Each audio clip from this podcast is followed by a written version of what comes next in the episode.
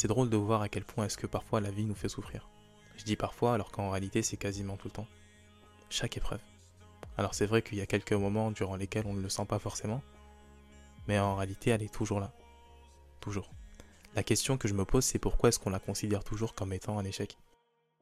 On passe notre temps à la fuir et lorsqu'elle est là on fait comme si elle n'était pas là, alors qu'au final c'est elle qui a fait de nous les personnes aussi fortes que nous sommes.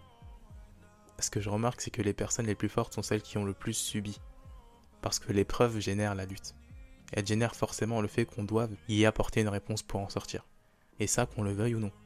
Autrement, on tombe jusqu'à ne plus se relever. Alors au lieu de la considérer comme étant une faute, une calamité, une catastrophe, une infortune, et tous les mots qui s'y rattachent, pourquoi ne pas en faire notre plus grande force?